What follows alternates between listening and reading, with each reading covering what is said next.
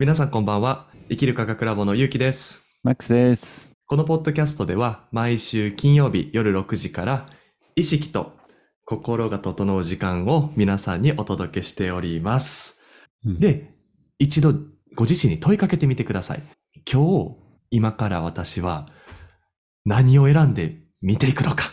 うん、うん、うん。ね。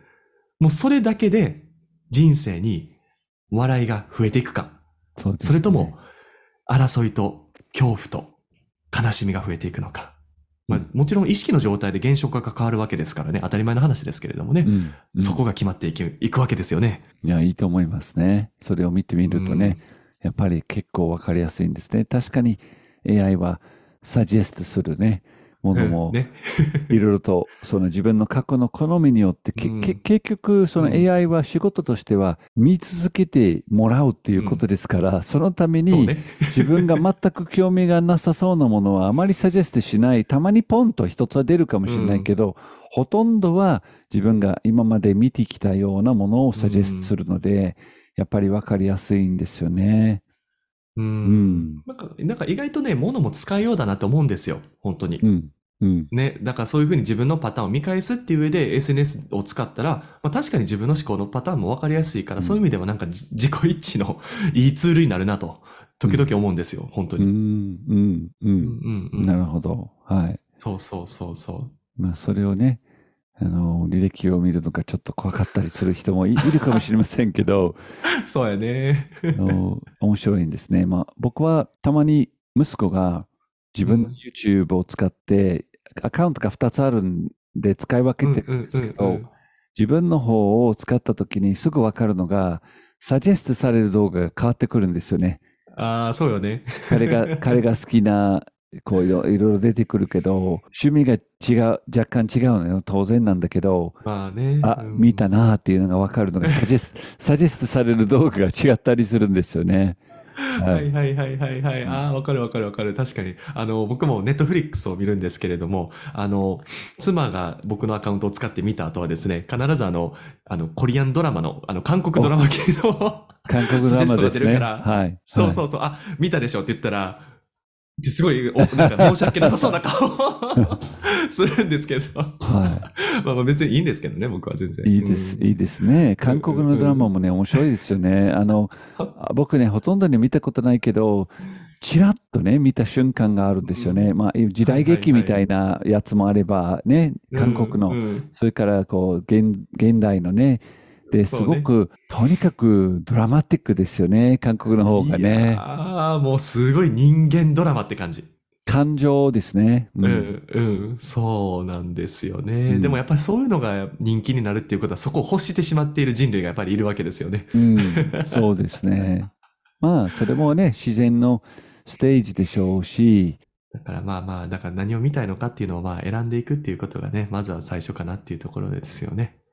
何を見たいのかも大きいし、うん。その、そもそも散歩とかね、外に行くことで、僕はね、YouTube とかそういう、もちろんパソコンの中に見てるものは一つ分かりやすいかもしれないけど、外に行ってね、ちょっと散歩すると、これはね、すごく面白いのが、言えばデバイスなしでですよ。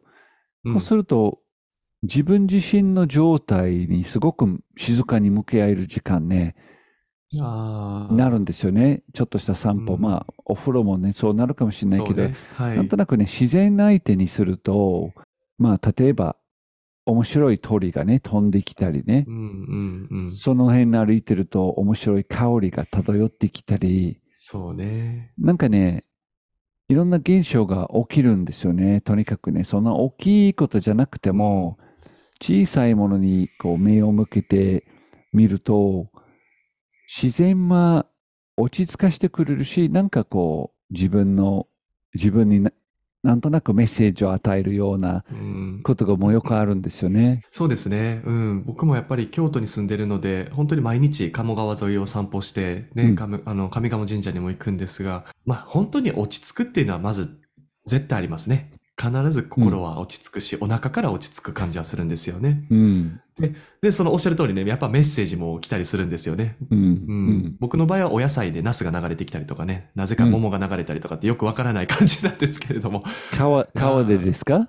そう、川でね。うん。だから不思議なことというかね、なんなん、うんなんなんでしょうね。なんか映画見てるようなことがやっぱ起こったりもするし、うん。うん。うん。やっぱ自然というかね、実際の地球は面白い。うん。僕もそう思いますね。本当に実際のうん地球と実際の人間ですね。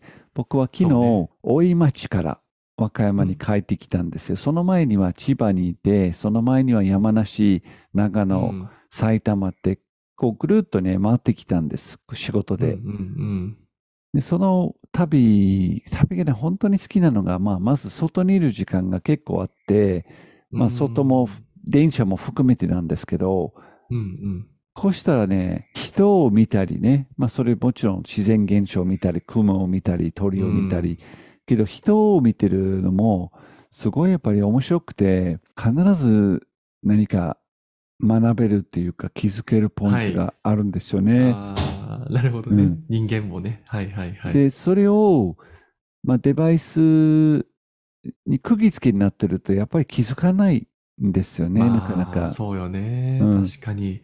でうん今回ね、面白かったのが、東京は千葉も含めてだけど、電車乗ってると、どうでしょう ?98% の人間もやっぱりスマホのうん見てる、見まあ続けてるんですよね。ねうん98%ぐらいだと思いますよ。で、その見てないわずかなパーセントは、うんうんまあ、僕は見たり、うんたまにうん。目があったりね、場合によってこう、ちょっと笑顔をお互い交換したりすること、まあ特に子供がそれが一番、供あー。子供がそれが一番。自然っていうかなんだけど、大人でもね、僕自然に目が合うとね、やっぱり笑顔が出ることが多いんですよ。うん。でたまに笑顔を返してくれる人もいれば、たまにうん。特に中年のおじさんは、なんでこの人は僕に向いて笑顔してるかっていうような、あの、ハテナマークになる人も結構いるんですけど、ああ、そうですか。うんうんうん。でも、でも、これがね、面白いのが、うんうんこの、まあ、バーチャルの世界を見ると自分の履歴は、これは確かにね、自分の今求めてることが見えてくるんだけれど、うんうん自分がこの三次元的にいて、まあ、自然な相手もそうですけど、うんまあ、人間相手もそうです。そのやりとり一つ一つの中にメッセージがある気がするんですよね。いや、もう、もう絶対にあると思います、僕は。うん。でやっぱりそこから気づくこともあるし、実際に、あの、リアルで、例えば電車の広告とかでメッセージが出てきたりとか、うん、ありますね。そう、しっかりなんかその、今、ここにちゃんと僕のスピリットを入れて生きていれば、うんすごいいろんなメッセージが周りにやっぱりあるんですよね。うん。うん。で、さっきのニコっていう話なんですけれど、僕もね、一回なんか知らないおじさんにニコってしたら、なぜかすいませんって言われました。すいませんかと思って、まあ、はい、とかって言って。ねえうんまあ、それも面白いですよね。うん。まあ本当に知らない人を見て笑うっていうことはまあ常にやってるわけじゃないんだけど、うんなんか自然に昨日だと、その駅で働いてる、うん。まあ自分と同じぐらいかもしれないけど、ちょちょっと年上かなっていうような男性がいて、ユニフォーム着てね、あの、うん多分、ホームで働いてると思うね、電車の中というより。おはいはいはい。やっぱり目が自然に目があって、でその時自分が、まあ、移動中によくやってるんですけど、もう呼吸意識しながら、うん、うん。自分のハート意識しながら、こうちょっとこう自分の整えてることをよくやってるんですよね。そうやりなががら歩いてると、もう本当に自然に自然に目があって、ら。うん。もう相手に向かって笑顔が出るんですよね。うん、うん。で、そうやって、すみませんが返ってきたりね、今の例えだと。僕の場合はすみませんはなかったんだけど、笑顔がちょっと、うん、ちょっとした笑顔が返ってきたんですけど、昨日は。場合によってもちろん違うんです。場合によっては、ハテナマークだったり、えー 他に、他にね、もう違う方向、瞬時に向く人もいるんです。ああ、そうか。うん見られたと思ったら、パッとね、うん違う方、ねうん。うん。でも、もう一回チェックするということがよくあるんですよ。いろんなパターンがあるんですけど、やっぱ人は面白いんですよね、人間って。確かにね。その時ね、僕は、この人って、なんか、僕が見えてない、知ることもない、うんに人生、一つの人生のね、道、ドラマがあるわけですね。そうね。目の前の人間、それが例えば駅で働いてる方、まあ、隣の席に座ってるうん。電車の中でそういう方も、みんな、とにかくね、じ人生をね、歩んできてるっていうことは、やっぱりいろんなチャレンジが来て、いろんなアップダウンがあって、うん。そしてそれに向かって自分が生きようとしてる力が、もうそれぞれのアプローチでね、それぞれのスタイルでだけど、それすごく素敵に見えるんですよね。僕は。なるほどね。うん確かに。昔はそうう、んそれはなかったんですよ。昔はうん。なんかただラベルみたいな思考がよく働いて、あ、太ってる。あ、かわいい。かわいいね。あ子供もか、あ、お姉さん、あ、お兄さんもかっこいいじゃん、うんみたいな、ここういうラベル。でそれもね、今もそれがゼロってわけじゃないんだけど、全体的にね、いろんな人の顔に、ああ、人生を歩んできたね、こういろんななストラグル、いろんな頑張り、いろんなチャレンジと、この人のバックにあるんだっていうふうに、結構感動したりすることあが多いですね、今。あ、それすごいいい、いいこう、観測というか、いい観察ですね、本当に。うん。やっぱり皆さん、こう、等しくね、生きられている人生があって、それにやっぱり上下もなければ、ね、誰がすごい人とか、あ、全然とかっていうわけでもないですからね。うんまあ、皆さん、うん皆さん、こう、ご自身のその意識の成長やっぱ歩まれていて、彼らのね、人生があるわけですからね。なるほどね。うんうーん。僕もだからなんかその、僕もすごいラベリング昔してたんですよね、よく。うんうんで、僕のラベリングはもうどっちかというと、その、まあ、ね、僕の両親もこう、ウェルビーイングのね、業界をずっとやられていたから、その精神面で、あ、この方はこういうことがあって、こうなって、こういう顔つきになってしまったんやなとか、あ、この方の歩 歩き方っていうのは、ここがこうなって、この責任感でこうなってるのかとかって、そういうラベリングをめちゃめちゃしてたんですよ。うんでまあ、これも結構言ったらもうエゴなんですよね、僕の。う ん言ったら僕は、僕はわかるっていうことを言葉には発しないけど、もう言ったらもうスピリチュアルマウントみたいなね、やっぱしてた時代があって、でもそうするとなんかもう外に出歩けなくなるんですよね。それが全部目についちゃうから。うんうんで、しまいにはその方たちのしあの思考とか感情も入りすぎるようになってしまって、なんか大変になってしまったんですよ。うんこれあかんなと思って、なんでやろうと思って気づいたのが、そのまあラベリングだったんですよね、僕の場合は。こういうふうになんか、はいもうな、なんでそもそもその人たちをわざわざジャッジしてるの？寺岡由紀さんみたいなね、自分に言ったんですよ。はいで、まあ確かにする必要ないよねと思って、で、ある日、なんかその、江戸川慶氏の講座みたいなところに行ったんですよ。うんで、その江戸川慶氏の講座をされてた、まあ、あの、とある、まあ、先生がいらっしゃってね。うんで、その方が最後になんかあの、まあ、江戸川慶氏がそのトあのトランス状態になって、まあ、あの、下ろしてきたある瞑想法があるから一緒にやりましょうと。で、うんやったんですよ。で、それすごい、あ、すごい心地いいと思って、で、その瞑想が終わって、最後にその彼がね、多分半分ちょっと慶氏の意識も入ってたんかなと思うぐらい、すべての人間の中には美しく輝いている魂があるから、それを見て、ニコッとしてあげてねって最後に言ったんですよ。うん。で、その時に僕すごいそれが腑に落ちて、ああ、そうか、と思って、その人たちが、まあ、積み上げてきたその背景とか、うんうん。顔つきだったりとか、資格とか、タイトルとか、そういうのではなくて、みんな等しく美しく輝いてる魂がそこに宿っていて、みんなで地球を生きてんのかと思って、うん。でそれからこうみんな、皆さんを見るときに、こう、ほっこり感っていうのがやっと出てきたんですよね。そう。もちろんその、もう次の日からすぐに、はい、ラベリングなしとかってわけではなくてね。はいはいもちろんね。もちろんそういうのは、そう、そんなんじゃないんですけれども、なんかそのほっこり感がどんどん増えてきた感じがするんですよ。生きてる間に。うんうんで気づいたら、ほっこりがほとんどになってきて、ラベリングがどんどん減ってきた状態になったっていう。そうねそうプロセスがあった。そうですねうんまそれがね本当に大事なポイントだと思います。ねまずはうん。自分が何を見ようとしてるっていうことが同じですね。だからうん。これっていうのは自分が家から出て意識的に自然観察しようとね、する。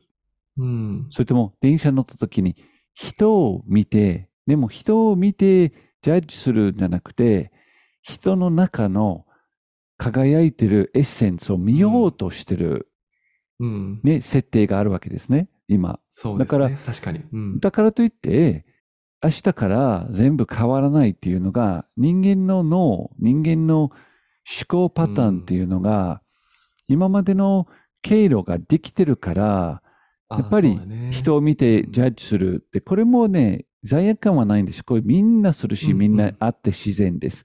もう、うんうんあの、とびっきりね、イケてる男前が電車乗ったら、それは気づかないはずがないんですよ。まあまあね。逆パターンもね、すごいこう、なんか、色っぽい服を着て、こう、うんうんミニスカートで、気づかないふりをしても、やっぱり気づいてるんですよ、みんな全員がね。だからね。それがいきなりゼロにならないし、あの、全然それには罪悪感もないんだけれど、まあ、うん設定としては、人の違いを見るより、人の中のエッセンスを見たいと設定すると、徐々に徐々にね、これ本当に何ヶ月、何年間の間にうん。シフトしていくものですね。で僕らはうんそれを全部完璧にできてるという視点で言ってるわけじゃなくて、その作業,、作業中ですよ。もちろんそうですね。うんね、それが、それが現実的なスピリチュアルなワークはね、そういうパターンなんですよ。今、今、自分のあり方、今の状態をうん受け入れながら、人間の一部だから、ダメにしない、ジャッジもしないけど、じゃあ、より自分が人の見方をこうんう変えていくことをしたいかしたくないかで、やっぱしたくて、人のエッセンス見るのがやっぱすごいみんな可愛いんですよ、本当に。そうですね。うんはい。可愛くて、結構大変なことをやってる方にしてうも、ん、その人はいろいろとこう背負って、チャレンジを受けて、一生懸命生きてる人はもう全員だと思います、僕は。そう見えなくても。うんうんだから、そういう見方をしたいなと、もっとその人のエッセンスをうん見たいなって、これやっぱりじっくり少しずつその思考回路がね、増えてくるわけですよ。そうすればするほど。なので、そういうワークなんですね。で、もう一つね、僕ちょっとピックアップしたいのが、そのスピリチュアルマウントって言って、だからスピリチュアルエゴ、はいはいはい。スピリチュアル的に自分が、まあ、勉強したから、より分かってるとかね、うん。あの、これはよく起きるんですよね。例えば、あの、何かに対して、えー最近コ、コロナに、コロナに対してね、こう、いっぱい打った人がいるんですよね。んまあ、うん打った人がいて、なんか打ってない人たちが、あの、打った人たちバカなんだよね、みたいな、こうね。こういうようなねうんこれは完璧うんにスピリチュアル英語ですから、そうね。うんまあ、それは関係ないですね。そういう、まあ、うん打った、打ってないとかね。えーどんな状況であろうとね、スピリチュアルワークやったから、瞑想やったから、これをやったから、あれをやったから、たただただそれで上下関係を作るなら、うん。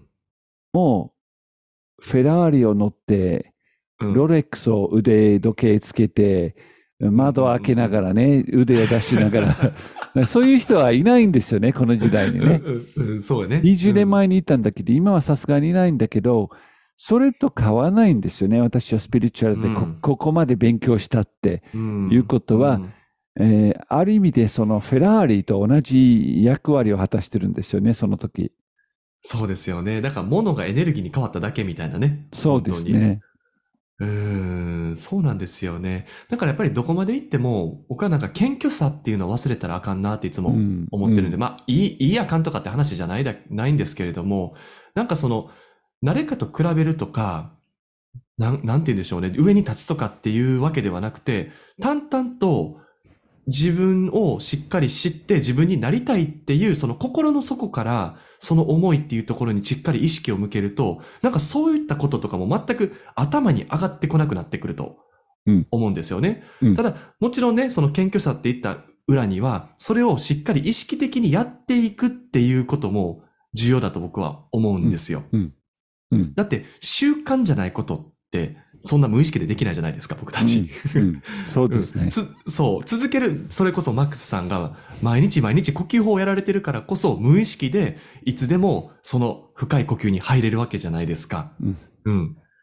やっぱりだから習慣だったりとかやり続けるその謙虚さ、うん。天狗にならずにやり続ける、いつまで経っても僕たちはその学び続けている、謙虚に学び続けるっていうことをうんやる。それは僕はすごく大切だと思うんですよね。うん。うん。うん。ううんん。シンプルにね、これもね、間違えると、俺は誰よりも謙虚だよってそう、そうね。なんか難しい言葉ね、難しいよね。いやいや、いや、あの、その通りですよ。その通りですよ。それ、ちょっとしたジョークなんだけど、あの、謙虚さというとね、俺はお前、お前より謙虚だから、そうなんよね。同じ風にも捉えれることもできるけど、でも、でも本当の意味の謙虚さってやっぱり心構えですよね。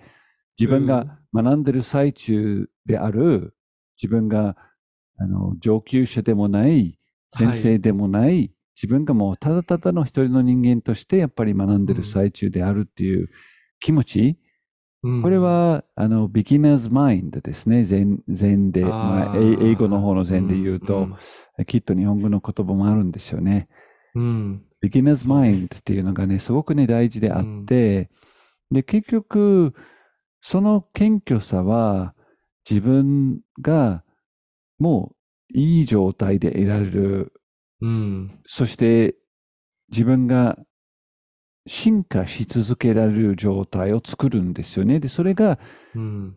ちょっと固まった瞬間に自分がこう、できる、これ、あれっていう時はね、止まるんですよ。で、これはね、あの、すごくね、わかりやすく説明できるのが、スノーボード大好きですよね。もう、スノーボード、呼吸ばっか、スノーボーばっかって、えー なんですから、このスノーボードの中に、ね、面白い段階があってですよ。なんかやり始めた時はね、本当に謙虚でね、何もわかんないからね、うんもう謙虚になるしかないわけですよ。もうこけながらゲレンデで滑ってるわけですから、確かに確かに。もういっぱいこけて、もんう顔とか、あ頭とか真っ白になりながらね、やってる時に、かっこつけられないわけですよね。うんうん、確かにね。うん。でもそれがすごく楽しいんですよ。あの、うんとただ現実的に皆さん、もしスノーボーやスキーを学ぶんであれば、新節の次の日、もしくはその次の日でやってくださいね。僕、たまたま新節があって、初めての日でですよ。だから、らこけながら、真っ白になりながら、雪が柔らかいから、怪我もなく、痛みもなくですよ。それが大事なポイントですよ、皆さん、本当に。うんうんうん、そうやね。そうやね。現実面として。で、こけながら、自分がうまくできないっていうことを、もう受け入れてやるんですから、でもちょっとそれでできるようになるとすごく楽しいんですよね、すごく。うん、確かにね。うんち。ょっと中級者ぐらいまでうまくなっちゃうと、ちょっと天狗になる ことがあるんですね。うんいや、でも分かるよ。うん、ね、それ何でもそうなんですけど、うんうん、そうやとちょっと天狗になると、自分が滑ってるのがそこそこうまいと思うと、これでね、面白いことにね、進化が止まるんですよ。うん成長しないんですよ。そのマインドに入ったら。うんうんうんだから、自分が持ってる技とか持ってるできることが、初心者の時のその謙虚さでね、もう数日でもう格段とね、上手くなるんですよ。うんうんうん進化が起きるわけですね。で、ちょっとでも中級者になって俺ができるぞっていう気持ちになるとね、こう、他の人の滑りを見て、何かをこう積極的に学ぼうというレベルより、うん見せようっていうちょっとしたエゴが働くと、進化がピタッと止まるんですね。そうよね。で不思議よね、でも。うんうんで、それをリフトからいろんな人チェックしてる、ま、全くジャッジじゃないんですよ。で、はいそういうはい中級者みたいな人が、まあ、その別に自分が結構長めにやってるから割割と滑れるんですけど、もう本当にまだ勉強中で、今年もどんどんレベルアップしたいと思うんですけど、まあ、パッと見てわかる。あ、こういうことですね。僕もやったね。みたいな、こう、まあ まあまあ、そんなに枠はないんだけれど、いかにも、どうやうんみたいな、こう感じで滑ってる人がいるんですよね。はいはいはいはいはい。でうんうんあの、同じゲレンデに、結構滑れてるけど、なんかね、とにかくこう、この人は何かこう自分のレベルアップしたくて集中してる人がいるわけですよ。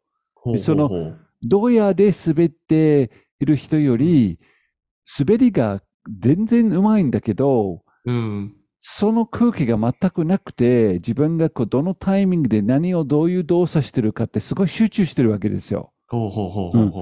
で、これはいいねと、見て思思ったりするんですけど、やっぱりね、スノーボードの例えは全部同じです。どんなことでも同じです。瞑想でも、呼吸法でも、えー英語を学ぼうと。やっぱりね、こううんその本当に謙虚で学び続けたいっていう気持ちがうん進化を生み出すと、えー自分が固まらない、変な方向に行かない、守り神みたいなもんですよね、その謙虚さは。で、これは人生全体においては同じだと思いますね。もう謙虚さが自分の人生そのものを守ってくれる守り神ですね。常にできることはできていいんだけど、もっとできるでしょう。もっと学べるでしょう。また知らないこといっぱいあるでしょうっていうスタンスで。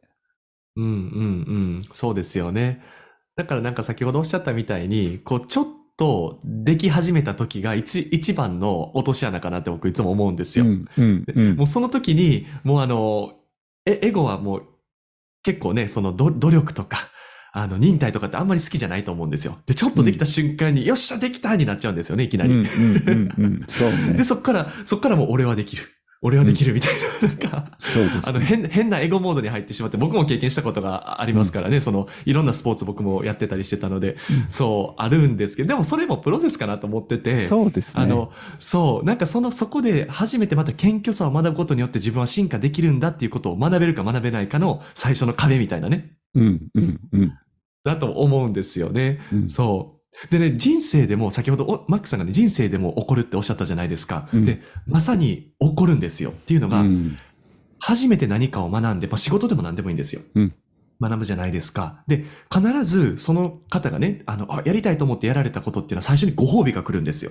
うん、大きな成功だったりとか、うん仕事がすごくうまくいったとか、みんなに喜ばれたとかってうん。なるんですよ。で、それでね、その人は、まあ、確信するわけですよ。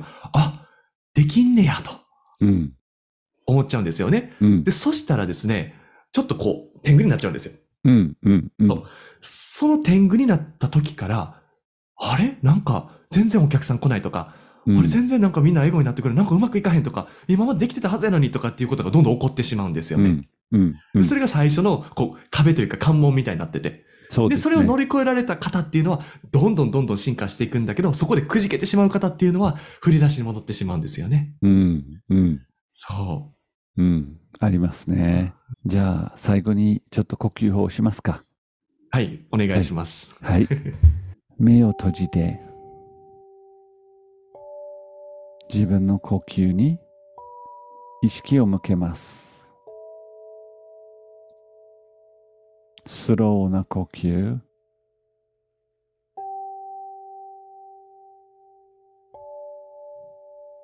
優しい呼吸。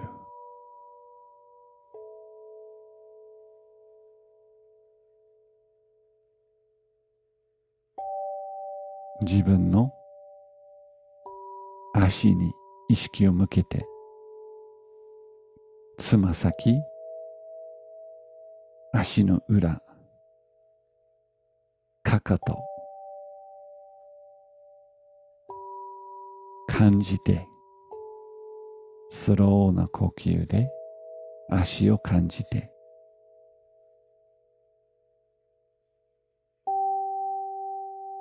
毎日毎日歩いて地面を押して体を支えて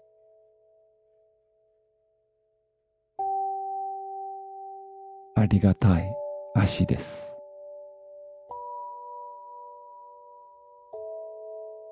スローな呼吸で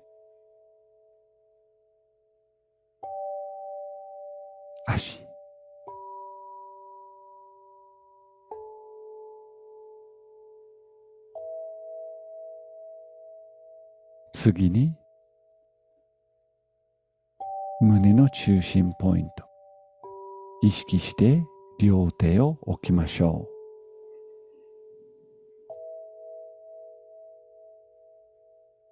心臓が動いてる。肺が動いてる。今生きてる。生かされてる。この瞬間に。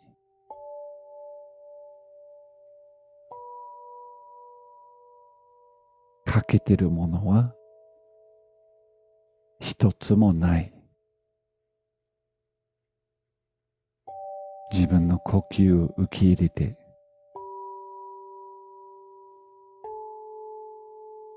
味わって。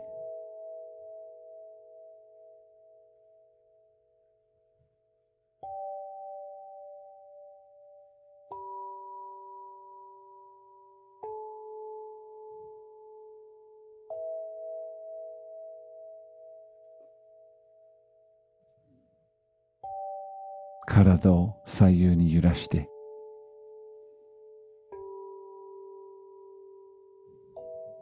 ちょっと伸ばして準備ができたら目を開けましょう。数分でも気持ちのいいうん。呼吸はいつでもね意識すると体も一緒に意識すると今何も欠けてるものはないと。ね。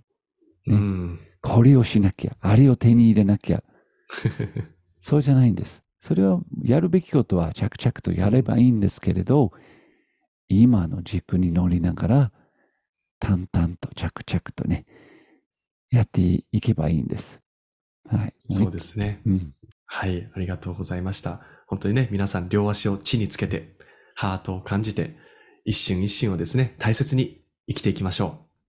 実は皆さんにですね、えっ、と、報告があります。というのが、今年のクリスマスイブに、えー夜19時ですね、生きる科学ラボ初めてのライブをします。生きる科学ラボではいつも、まあ、日常をね、テーマにしたお話を、まあ、意識と、まあ、スピリチュアル、エネルギーとかっていうね、まあ、側面でお話をさせていただいてるんですけれども、まあ、今回はですね、そういったテーマをですね、まあ、皆さんに、まあ、もらったりとか、まあ、質問をですね、皆さんから受け付けておりますので、それに対して僕たちがもうリアルタイムでいろんな、えー受け答えをしてお話ししていこうかなというような、すごくインタラクティブな、えーライブにしようと思っておりますのでね。このライブに参加したい方は、このポッドキャストの下にあるリンクを使って、そこからフォームがあります。そのフォームを申し込むと、Zoom のリンクが送られますし、そこに自分の質問の聞きたいテーマを書くこともできます。クリスマスイブのえー夜19時からスタートしますので、よろしくお願いします。楽しみにしてます。そんな感じで本日のポッドキャストはこれで以上にしたいと思いますので、また皆さん、来週お会いしましょう。はい。またねよろしくお願いします。バイバイ。